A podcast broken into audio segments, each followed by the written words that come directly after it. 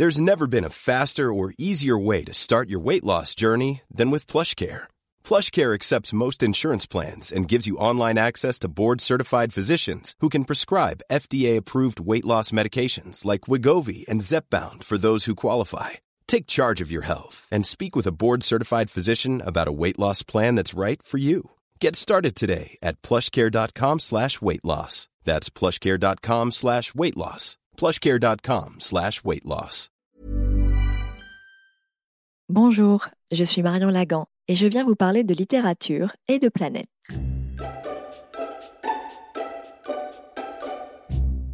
Ceci n'est ni un cours d'astrologie, ni un cours de lettres, mais un objet hybride, un espace de dialogue entre vos textes préférés et les signes.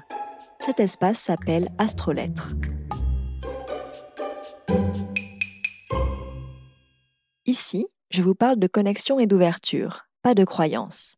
Je vous invite à revoir un livre, un auteur ou une autrice, et même une période littéraire avec un regard neuf tourné vers les étoiles. Balzac l'appelait la lionne du Berry. Henry James dit d'elle qu'elle fut le grand écrivain qui partageait avec Victor Hugo la suprématie littéraire en France. Hugo lui-même, lors de ses obsèques, déclara Je pleure une morte, je salue une immortelle. Mais peut-être la reconnaîtrez-vous mieux sous le titre un peu moqueur que lui décerna Alexandre Dumas père, Notre-Dame de Nohant. J'ai nommé George Sand. Elle naît Aurore Dupin le 1er juillet 1804, cinq ans après Balzac et deux ans après Hugo. Et elle va rayonner sur le XIXe siècle jusqu'à sa mort le 8 juin 1876. L'autrice a écrit plus de 70 romans, et c'est sans compter les volumes de nouvelles, contes, pièces de théâtre et textes politiques qui s'ajoutent à sa bibliographie. Et si elle est bien sûr reconnue dans les cercles initiés, on se souvient surtout de la George Sand, de la Mare au diable ou de François Le Champy. Une autrice dont l'empathie faisait la part belle aux sentiments, certes, et à la morale. Proust parlait d'ailleurs sévèrement de ce qu'il appelait ses bons sentiments.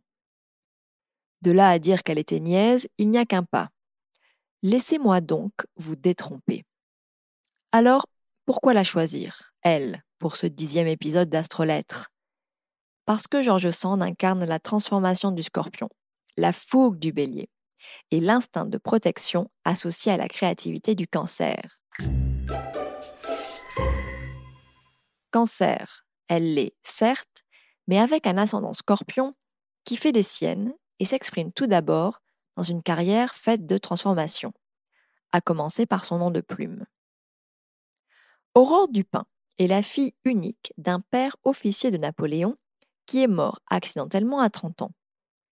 Elle devient alors la prunelle des yeux de sa mère, mais aussi de sa grand-mère. Elle est tiraillée entre les deux femmes d'ailleurs. D'un côté, une mère issue du peuple, violente et possessive, dont elle dira toute sa vie qu'elle a pour elle un attachement d'entrailles. Leur relation, bien que conflictuelle, influencera une création tournée vers la liberté et l'amour du peuple. De l'autre côté se trouve sa grand-mère paternelle, une grand-mère aristocrate, représentant la rationalité, qui éduque Aurore comme on éduquerait un garçon à l'époque, avec un précepteur qui la fait lire.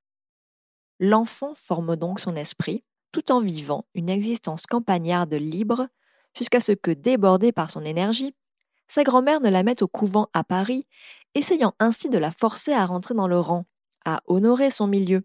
Il est temps pour Aurore de se conformer à une certaine idée de ce qu'est une jeune fille, et surtout de se marier. On trouve ainsi cette phrase dans sa correspondance avec le poète Poncy. Je fus faite demoiselle et héritière. Aurore se transforme une première fois, malgré elle. À 18 ans, elle se marie donc et devient baronne du Devant. L'union est vivement souhaitée par sa mère. Le précepteur d'Aurore, relatant une discussion avec Madame Dupin, mentionnera que celle-ci considère que sa fille est un diable et souhaite à tout prix s'en débarrasser. Un diable ou un ascendant scorpion qui ne se satisfait pas des demi-vérités que le monde veut lui servir et dont il veut la servir? Car Aurore découvre rapidement que le mariage est un traquenard qui enfonce encore plus la femme dans la servitude sous prétexte d'infériorité morale. Il suffit de lire cet extrait d'Histoire de ma vie son autobiographie, pour comprendre que la jeune femme, hautement cultivée, a déjà une position sur la question. Une position qui n'est pas vraiment de son temps. Je cite Cette ineptie et cette frivolité que vous nous jetez à la figure, c'est le résultat de la mauvaise éducation à laquelle vous nous avez condamnés, et vous aggravez le mal en le constatant. Placez-nous dans de meilleures conditions. Placez-y les hommes aussi. Faites qu'ils soient purs, sérieux et forts de volonté. Et vous verrez bien que nos âmes sont sorties semblables des mains du Créateur.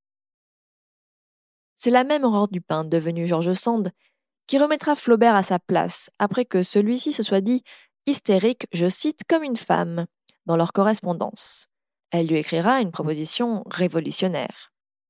Pour les gens forts en anatomie, il n'y a qu'un sexe, écrit-elle. Elle poursuit. Un homme et une femme, c'est si bien la même chose que l'on ne comprend guère l'état de distinction et de raisonnement subtil dont se sont nourries les sociétés sur ce chapitre-là. J'ai observé l'enfance et le développement de mon fils et de ma fille. Mon fils était moi, par conséquent femme, bien plus que ma fille, qui était un homme pas réussi. Cette correspondance se déroule 30 ans après les sentiments cités plus haut dans l'histoire de ma vie. Et si l'expression de l'homme pas réussi rappelle l'expression tout aussi misogyne de garçon manqué et reste hautement questionnable, cette citation éclaire néanmoins la pensée novatrice d'une George Sand qui se conçoit ni homme ni femme au-delà du genre.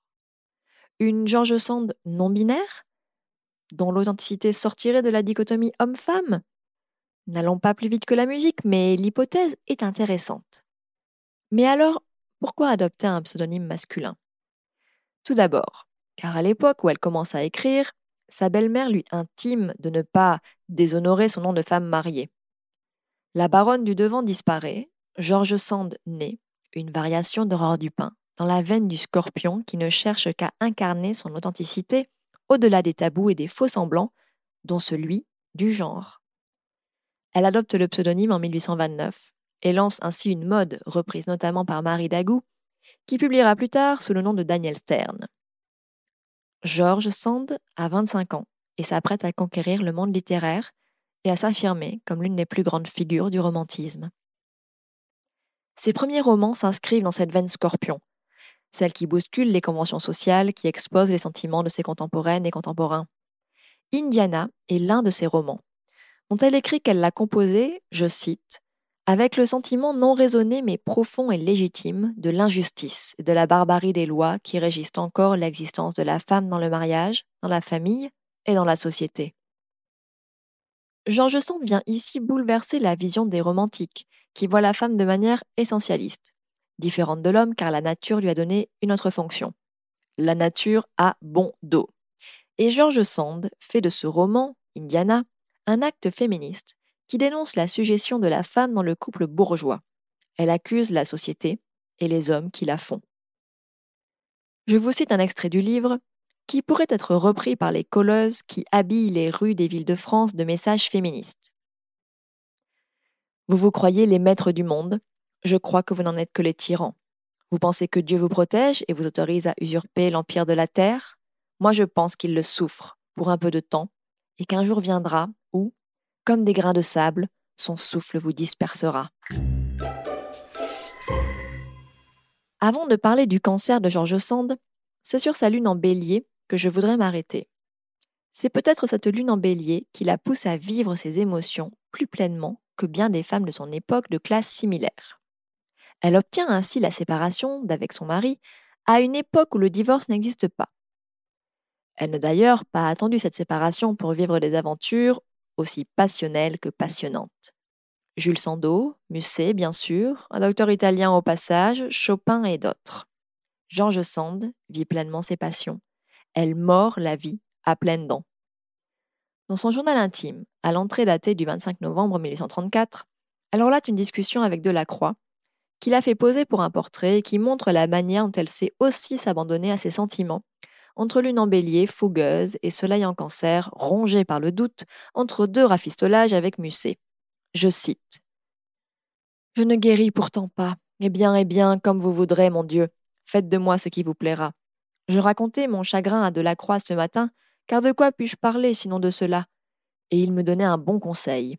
C'est de n'avoir plus de courage. Laissez-vous aller, disait-il. Quand je suis ainsi, je ne fais pas le fier. Je ne suis pas né romain. Je m'abandonne à mon désespoir. Il me ronge, il m'abat, il me tue. Quand il en a assez, il se lasse à son tour et il me quitte. Le mien me quittera-t-il? reprend George Sand.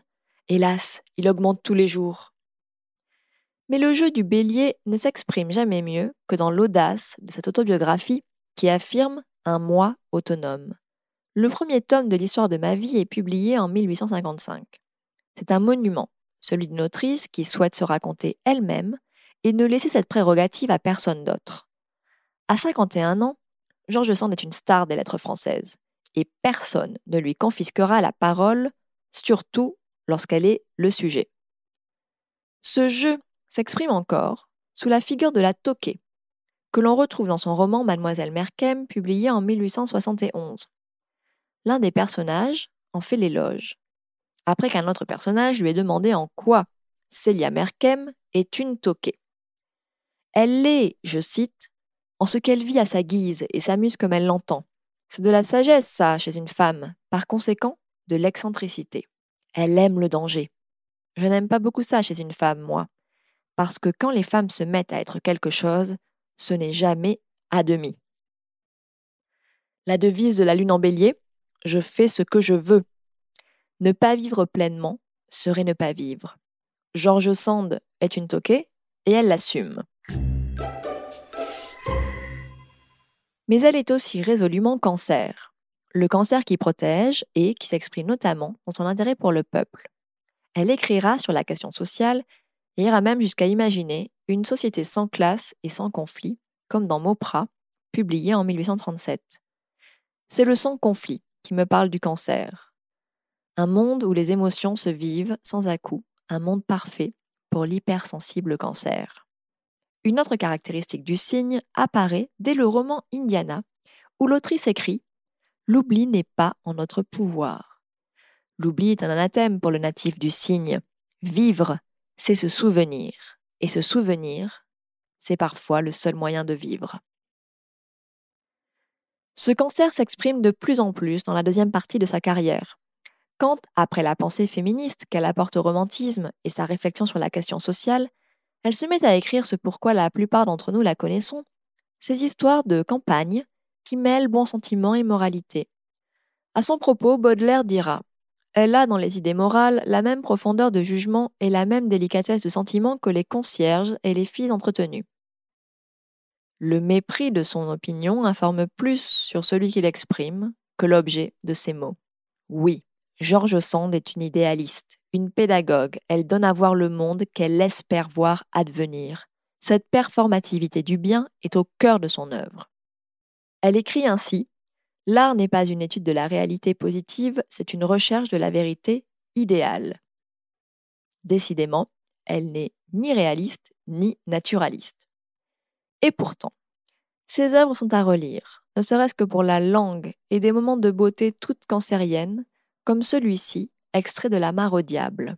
Je cite. Quand je lui regardais labourer assez longtemps, je me demandais pourquoi son histoire ne serait pas écrite, quoique ce fût une histoire assez simple, aussi droite et aussi peu ornée que le sillon qu'il traçait avec sa charrue.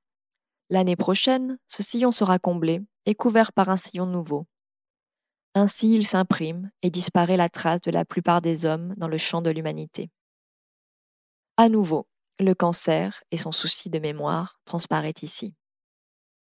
Georges Sand dira même jusqu'à écrire des romans d'amour où se mêlent des sujets sérieux, toujours dans cette optique de performativité du bien, mais aussi d'ambition pédagogique. Consuelo parle notamment de musique et de l'histoire de la bohème. C'en est un bon exemple. Georges Sand y glisse ce type d'enseignement. Je cite Le monde est une comédie. Voilà ce qu'il y a de certain. Et voilà pourquoi je te disais tout à l'heure, traversons gravement, ma noble fille, cette méchante mascarade qui s'appelle le monde. L'amitié qu'elle entretiendra avec Flaubert est d'autant plus surprenante. Misogyne, snob et prétendument rationnelle, l'écrivain se veut à l'opposé de celle que l'on appelle Notre-Dame de Nohant et qui le pousse dans ses retranchements. Alors que celui-ci déclare ne surtout pas vouloir mettre du cœur dans son œuvre, elle lui répond, effarée. Ne rien mettre de son cœur dans ce qu'on écrit? Je ne comprends pas du tout, oh, mais pas du tout. Moi, il me semble qu'on ne peut pas y mettre autre chose. Est-ce qu'on peut séparer son esprit de son cœur? Est-ce que c'est différent? Enfin, ne pas se donner tout entier dans son œuvre me paraît aussi impossible que de pleurer avec autre chose que ses yeux et de penser avec autre chose que son cerveau. Flaubert sera lui-même désarçonné et tentera tant bien que mal de se justifier en écrivant. Je me suis mal exprimé en vous disant qu'il ne fallait pas écrire avec son cœur. Néanmoins, il insiste sur ses principes, à savoir, je cite, Je crois que le grand art est scientifique et impersonnel. Pour enfin en remettre une lichette de misogynie bienvenue, je cite Je me suis féminisée et attendrie par l'usure, comme d'autres se racornissent, et cela m'indigne. Je sens que je deviens vache. Ah, Gustave, ne connais-tu pas la noblesse de la vache? C'est la prétendue masculinité de George Sand que l'on célébrera, comme dans cette entrée perfide des Goncourt, dans leur journal, à la date du 8 décembre 1893. Si on avait fait l'autopsie des femmes ayant un talent original, comme Madame Sand, Madame Viardot, etc., on trouverait chez elles des parties génitales se rapprochant de l'homme, des clitoris un peu parents de nos verges. Pauvre frère. Enfin, Flaubert s'exprimera mieux et plus finement à son sujet, écrivant à l'une de ses correspondantes, à propos de son amie récemment décédée, Il fallait la connaître comme je l'ai connue, pour savoir tout ce qu'il y avait de féminin dans ce grand homme, l'immensité de tendresse qui se trouvait dans ce génie. Un génie, bien sûr, toujours masculin. Et pourtant, George Sand refuse d'être classé et classifié. Et je lui laisserai le dernier mot de cet épisode, tout en ajoutant qu'elle refusa la Légion d'honneur qui lui fut proposée. Pas de ruban, pas de titre pour celle qui écrit dans sa correspondance à Flaubert. Et puis enfin, je n'aimerais pas la perfection. Je la sens et ne saurais la manifester. Si cet épisode vous a plu, je vous invite à noter le podcast, à laisser un commentaire. Vous pouvez notamment me suggérer de quel autre auteur, quelle autre autrice vous souhaiteriez que je parle. Vous pouvez aussi me retrouver sur le compte Instagram du même nom que le podcast. Et désormais, sur mon site astrolettre.com pour lire votre propre carte du ciel. Cet épisode doit beaucoup au travail de Marie-Claude Chapira et à son article sur Georges Sand intitulé Le cœur, l'esprit, mais aussi à celui de Christophe Mercier intitulé Relire et redécouvrir Georges Sand dans la revue Commentaire. Georges Sand, en effet, se redécouvre. Si je devais la relire, je commencerai par Indiana, pour comprendre la Georges Sand du romantisme. Je poursuivrai par Elle et lui, l'histoire romancée de sa passion avec Musset pour apprécier sa lune en bélier. Mais aussi Histoire de ma vie, l'affirmation d'un jeu, celui d'une vie, sans souci de genre. Enfin, relisez La mare au diable, ne serait-ce que pour le plaisir et l'élégance de la langue. Les bibliothèques réouvrent peu à peu. N'hésitez pas à vous rendre dans la vôtre pour emprunter ces classiques, beaucoup moins classiques qu'il n'y paraît. Je vous retrouve dans deux semaines pour faire dialoguer les lettres et les étoiles en vous donnant un simple indice sur l'œuvre que je vais analyser. It's alive! alive